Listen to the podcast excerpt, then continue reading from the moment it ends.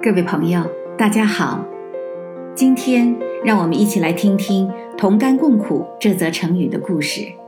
“同甘共苦”这则成语来源于《战国策·燕策一》，另见《淮南子·兵略训》。“同甘共苦”这则成语的意思是一同享受甜美，也一同饱尝苦难，比喻同欢乐、共患难。话说战国时，齐国和燕国内乱，出兵攻打燕国，结果燕国战败。战后，燕国太子季平继承王位，史称燕昭王。面对国破家残的困苦局面，燕昭王感到束手无策，一筹莫展，不知道如何方可治理国家，才能富民强国，最终一雪战败国耻。一天，燕昭王听闻郭奎足智多谋，善出点子，并派人将郭奎请来。燕昭王请教说：“你能不能替我找到一位有本领的人，助我强国复仇？”郭奎微笑道：“只要陛下礼贤下士，广泛选拔天下英才，并且亲自前往拜访，那么。”那些有真才实学的能人异士就会投奔燕国而来。燕昭王略一沉思，问道：“那么我去访问哪一位才好呢？”郭奎回答说：“陛下，就先重用我这个本事平平的人吧。天下本领高强的能人，见到我这样的人都会被您重用。那么。”他们一定会不顾路途遥远辛劳，从四面八方前来投奔您。燕昭王听后顿时明悟，立刻尊郭奎为师，并为他建造了一幢华美的豪宅。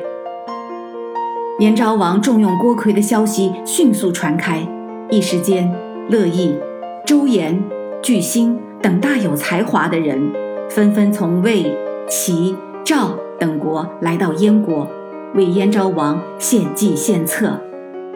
燕昭王欣喜异常，极为开心，对前来的英才一一委以重任，而且关怀备至。无论谁家有婚丧嫁娶等事，燕昭王都会亲自过问，恩情有加。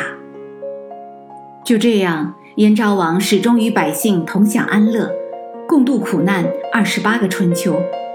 终于将燕国治理的国强民富、国泰民安，受到全国民众的一致拥戴。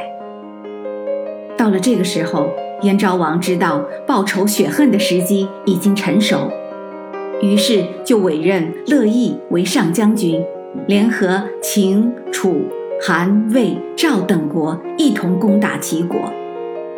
结果齐国打败，齐闵王被迫逃离王都。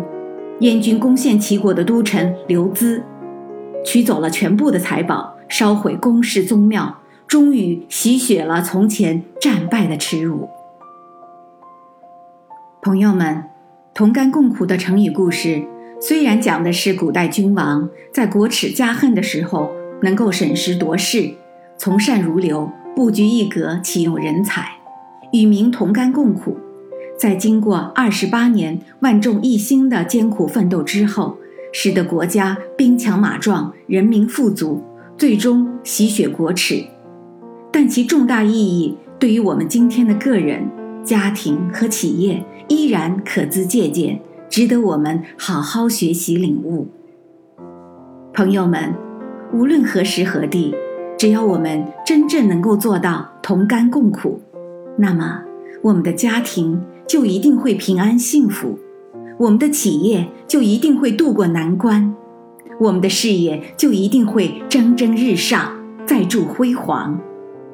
朋友们，请记住，同甘共苦，安康富足。我是燕平，感谢收听清河漫谈，我们下次再见。